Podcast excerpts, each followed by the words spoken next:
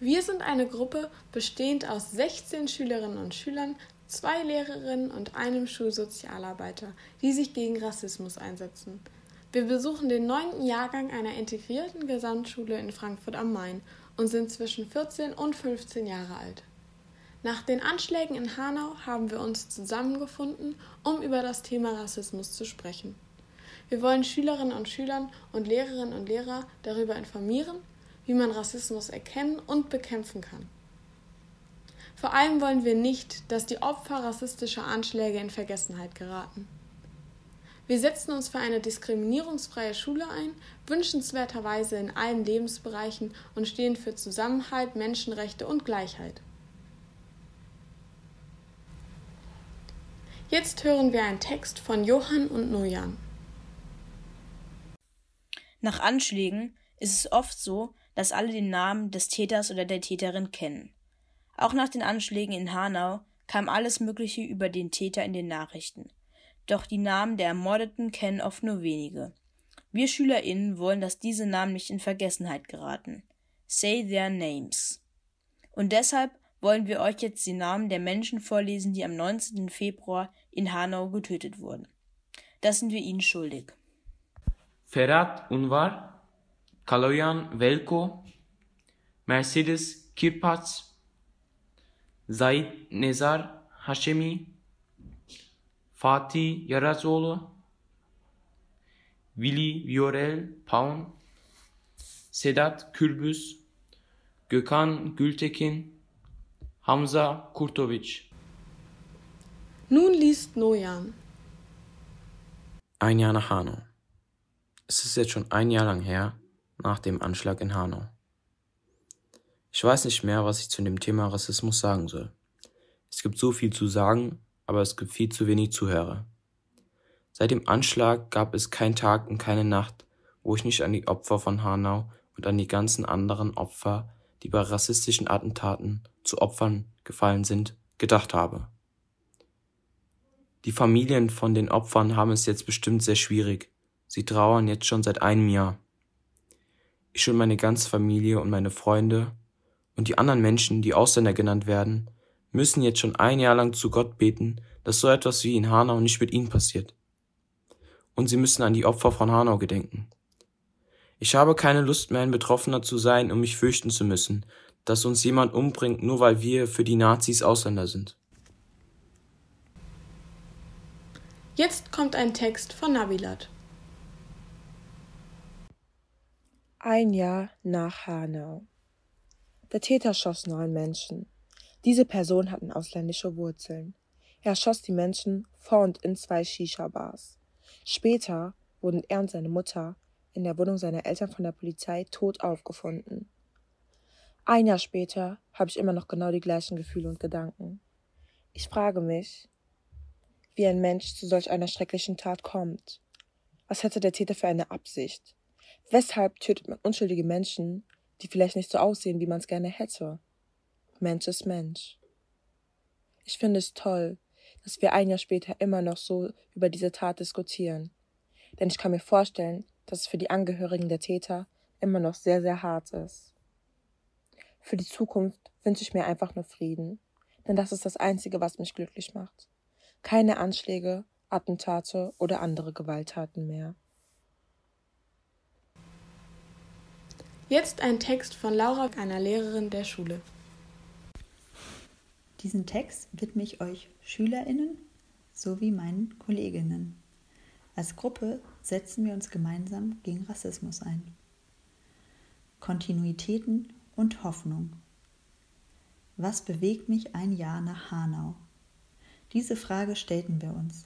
Vielleicht stellten wir sie als Lehrerinnen eher euch, einer Schülerinnengruppe, die sich seit dem rassistischen Anschlag in Hanau regelmäßig trifft.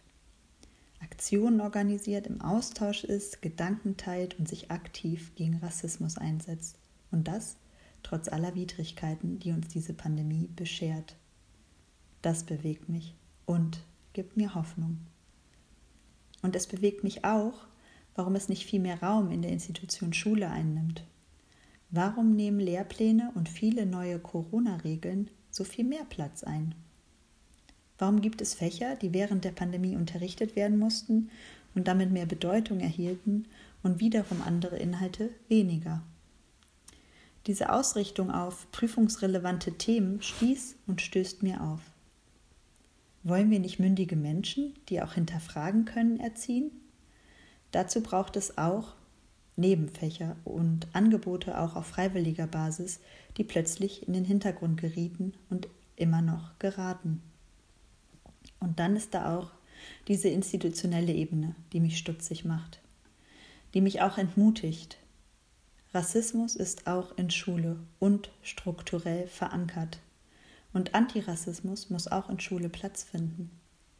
Was bedeutet das konkret? Ich denke, für die einzelnen Menschen, die in dieser Institution arbeiten, sich damit zu beschäftigen.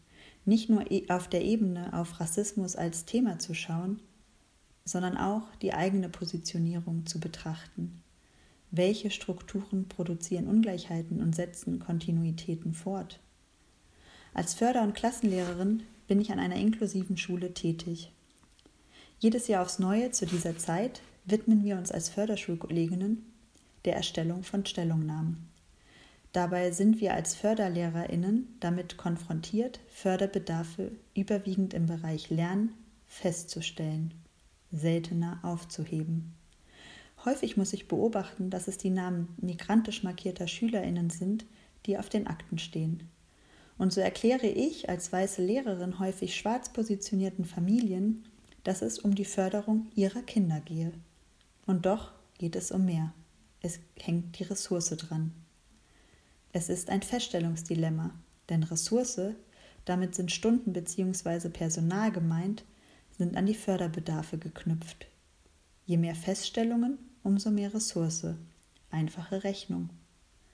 Und das wollen alle Schulen, und doch ist es auch auf Kosten dieser Schülerinnen, deren Bildungsgangwechsel mit der Feststellung einhergeht.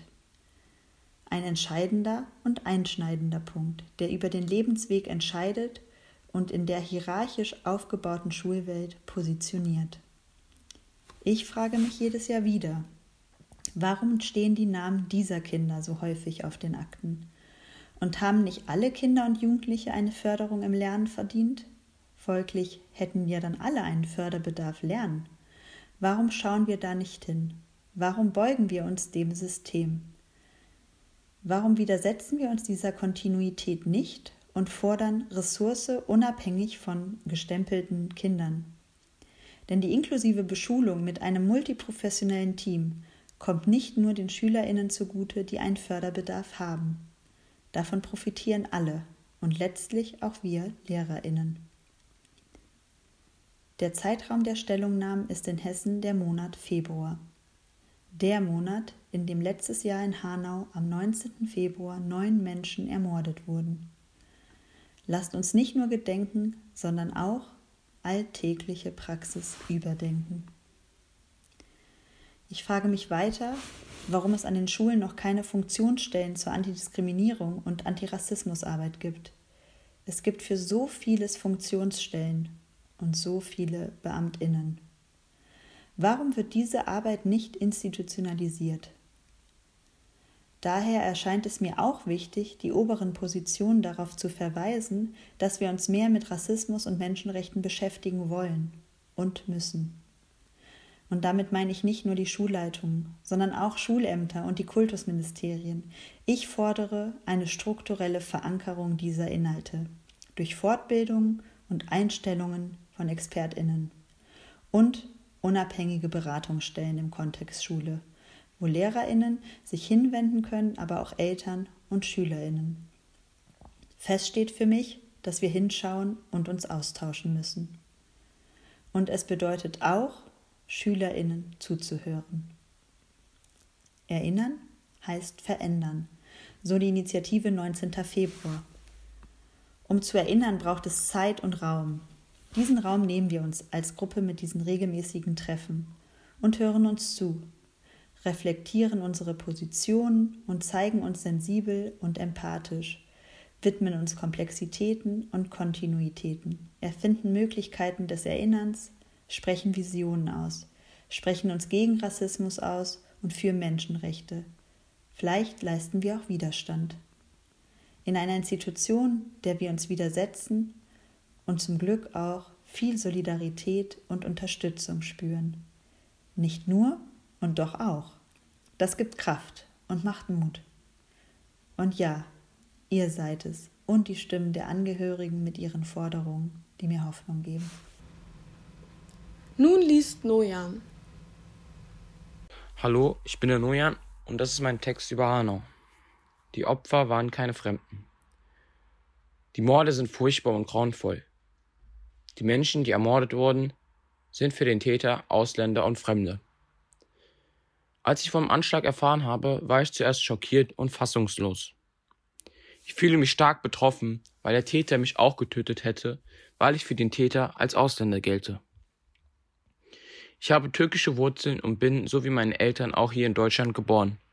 Ich bin quasi die dritte Generation. Wir haben nach dem Attentat in der Familie und mit Freunden viel über das Attentat und Rassismus gesprochen. Meine Eltern erklärten mir, dass sie auch in ihrer Jugend als Ausländer mit diesem Thema konfrontiert wurden.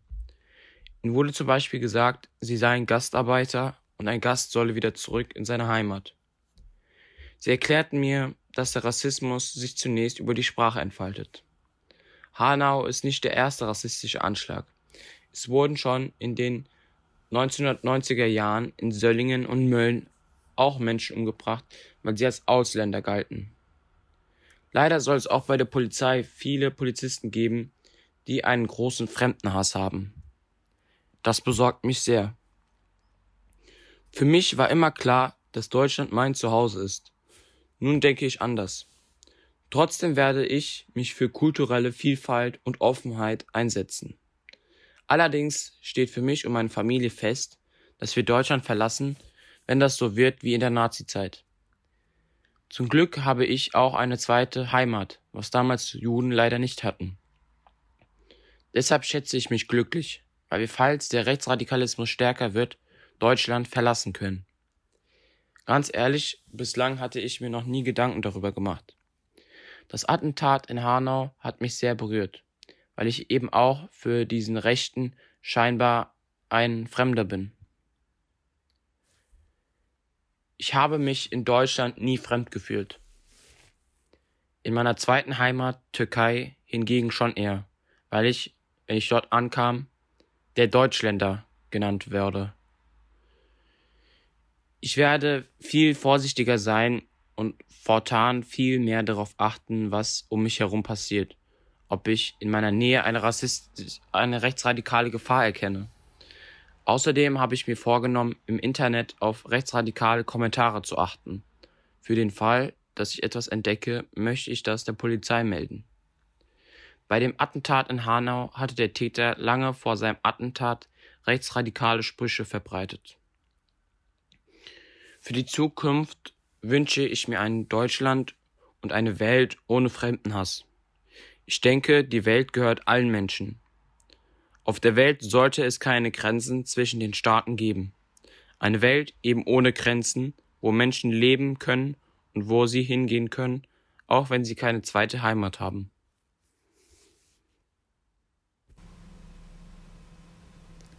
Jetzt spricht Marlene. Ich weiß noch ganz genau, vor einem Jahr stand alles Kopf. Ich aß mit meinen Eltern gerade Frühstück, da wurde die schreckliche Nachricht im Radio gemeldet. Ich wusste erstmal gar nicht, was ich denken sollte. Ich war verwirrt und erschrocken darüber, was ein einzelner Mensch zustande bringen kann.